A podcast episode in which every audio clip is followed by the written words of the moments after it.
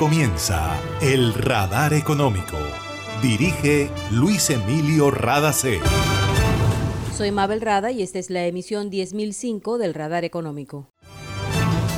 Estos son los temas en la mira del radar. El nuevo presidente de Colombia deberá prestar especial atención a la competitividad y a la productividad, además de las demandas sociales. Es una recomendación de los economistas de BBVA. Los programas de emprendimiento contribuyen a la precarización de la calidad del trabajo y a la baja productividad en América Latina. Lo dijo Marcela Meléndez, economista jefe del Programa de Naciones Unidas para el Desarrollo PNUD, durante la presentación del Informe Macroeconómico de América Latina 2022 del Banco Interamericano de Desarrollo. Las estructuras económicas poco productivas y la informalidad son razones para que América Latina y el Caribe sigan entre el grupo de regiones con los índices de pobreza más altos del mundo. Son datos del Banco de Desarrollo de América Latina, CAF.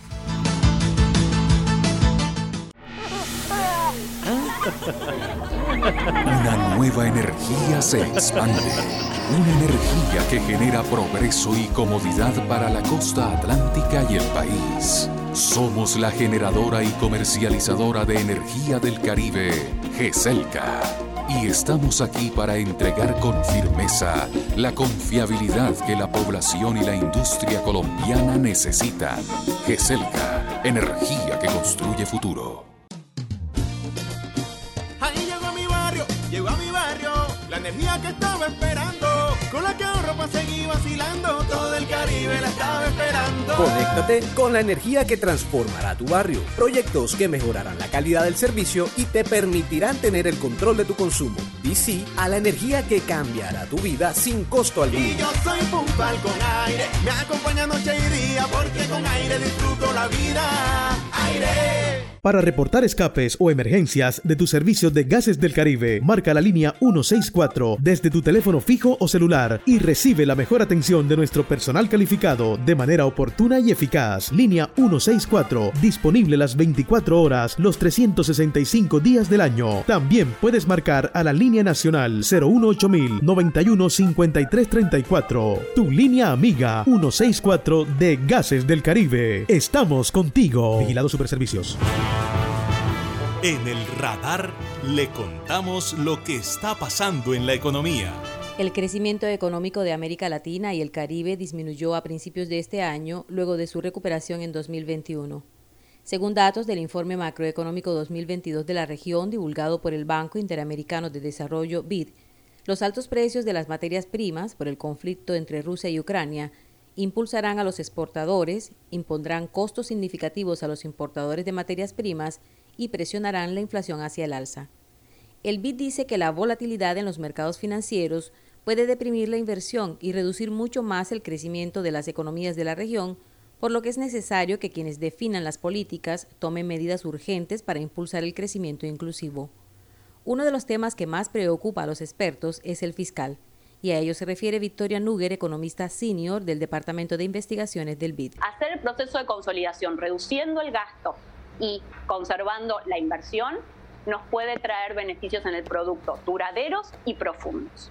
Los ingresos temporales que están teniendo algunos países es imperativo que los tomen como temporales y que los usen para ahorrar o para pagar servicios de la deuda.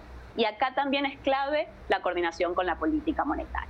Y este proceso de consolidación no va a ser del todo exitoso si no viene acompañado por políticas para reducir la informalidad y la evasión fiscal.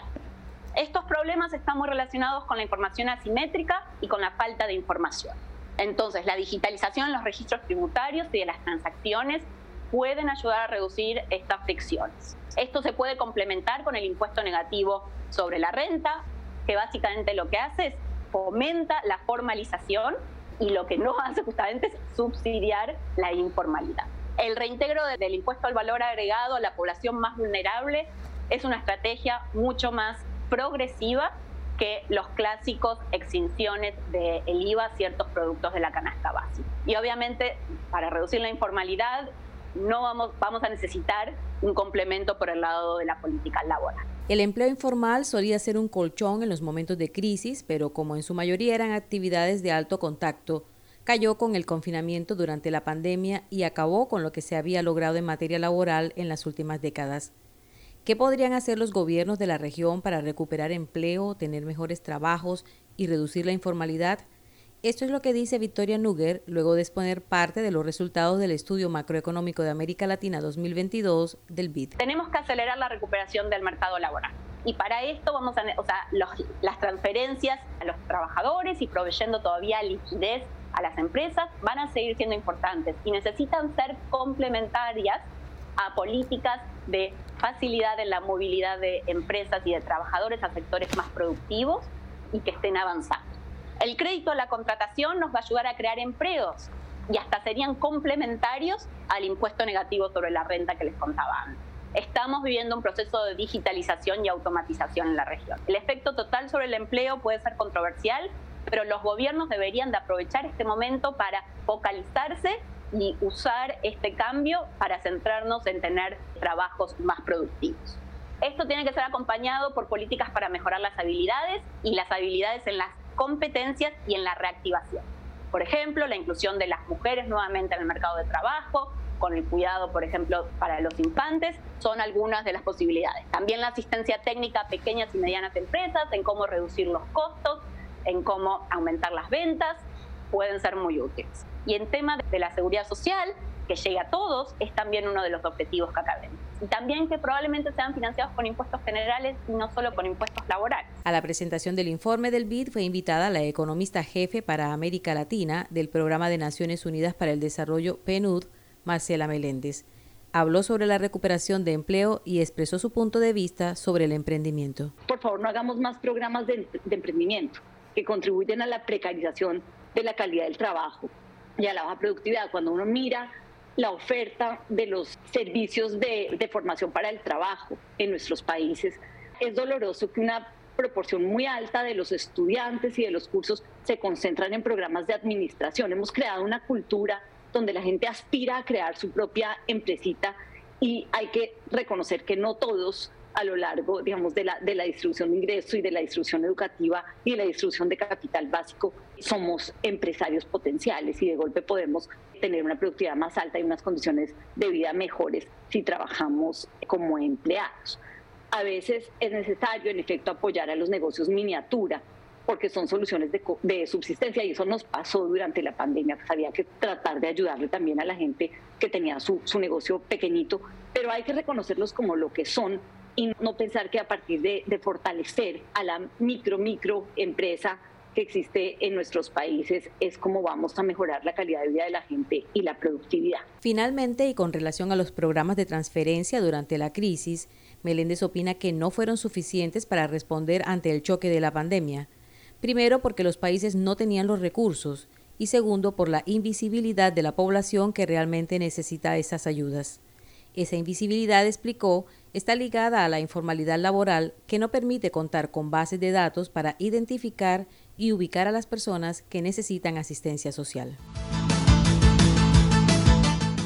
Imagina la historia que estaríamos contando si en este aislamiento las centrales de generación de energía se hubieran detenido.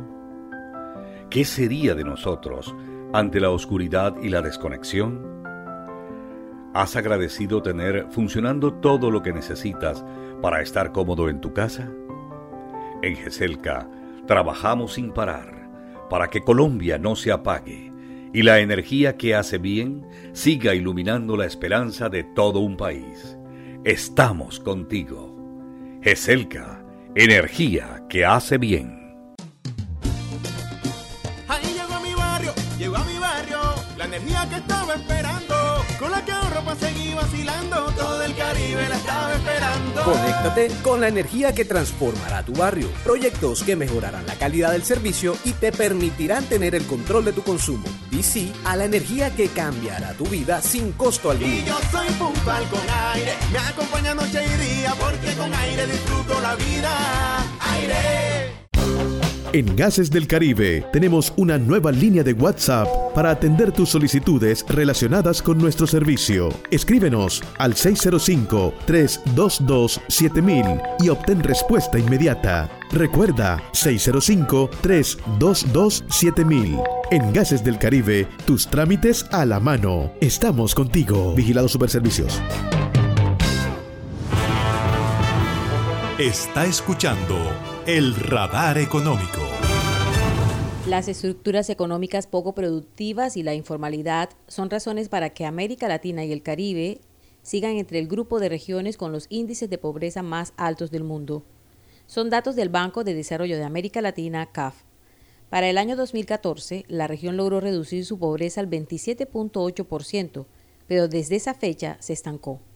De acuerdo con datos del Banco de Desarrollo de América Latina, ese estancamiento se debe a estructuras económicas poco productivas y a la preocupante informalidad que afecta casi al 50% de la población. Por eso la región es una de las que tiene los índices de pobreza más altos del mundo. Para rematar, el impacto de la pandemia ha sido fuerte y ni siquiera el repunte del año 2021 minimiza la situación de América Latina y el Caribe, pues la pobreza extrema se mantiene por encima de los niveles de 2019. La pobreza en general alcanzó el 33.7% de la población. Eso significa que 209 millones de personas vivían en la pobreza a finales del año 2020. Adriana Arreaza, directora de Estudios Macroeconómicos de CAF, dice que para mitigar el impacto de la pandemia es necesario promover la formalización laboral y extender las redes de cobertura social. A principios de año, BBVA hizo unas recomendaciones a los candidatos presidenciales en Colombia para que en caso de ser elegidos las tengan en cuenta. Una de ellas es que tomen decisiones basadas en datos y no en populismos, que tengan en cuenta la iniciativa privada y la formalidad porque son importantes para el crecimiento de la economía colombiana. También recomiendan no olvidar que la educación es esencial y la relevancia de la infraestructura. Quisimos saber si tienen otra recomendación más para el nuevo presidente de Colombia y esto fue lo que respondieron Juana Telles y Alejandro Reyes, economistas de BBVA. De apenas lo elijamos al nuevo presidente, bien sea en primera o en segunda vuelta, que mande una señal de certidumbre sobre qué vamos a jugar hacia adelante, un poco que mande ese mensaje de cuáles serán las reglas de juego de los próximos cuatro años. Eso es muy importante porque eso tranquiliza la inversión, permite que se tomen decisiones y lo mismo en consumo. yo creo que ese sería lo primero. Y después diría yo, y mirar los temas cruciales que necesitamos solucionar, empleo, todo lo que tiene que ver con eh, bienestar de la economía. Yo creo que son mensajes que tiene que mandar el presidente muy rápido y también que muestre ese presidente que le importa el mediano plazo. Hemos tenido unos años muy duros por la pandemia que nos han hecho olvidar del mediano plazo. Son las reformas, todo lo que está pendiente para hacer en la economía colombiana.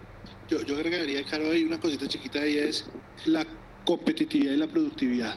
Este país necesita desarrollar más esas habilidades de ser productivo, competitivo, porque hay muchas, como lo mencionaba Juana, retos sociales importantes que se han aumentado por culpa de la pandemia, que tenemos que atender esas demandas sociales, pero con el valle económico que tenemos hoy en día, la torta económica que tenemos hoy en día, no somos capaces de atenderlas. Y simplemente vamos a comprar tiempo muy poco, pero exacerbar un problema aún más profundo hacia adelante. Entonces el presidente que se posiciona en Colombia tiene que pensar que este país tenemos que hacerlo más productivo y más competitivo para poder darle más oportunidades a las personas y que ahí sea una realidad y no un, eufemismo el poder tener esos desarrollos sociales que se quieren tener en Colombia. Escucharon a Juana Telles y Alejandro Reyes, economistas del banco BBVA. Y esto ha sido todo por hoy en el Radar Económico. Gracias por su sintonía.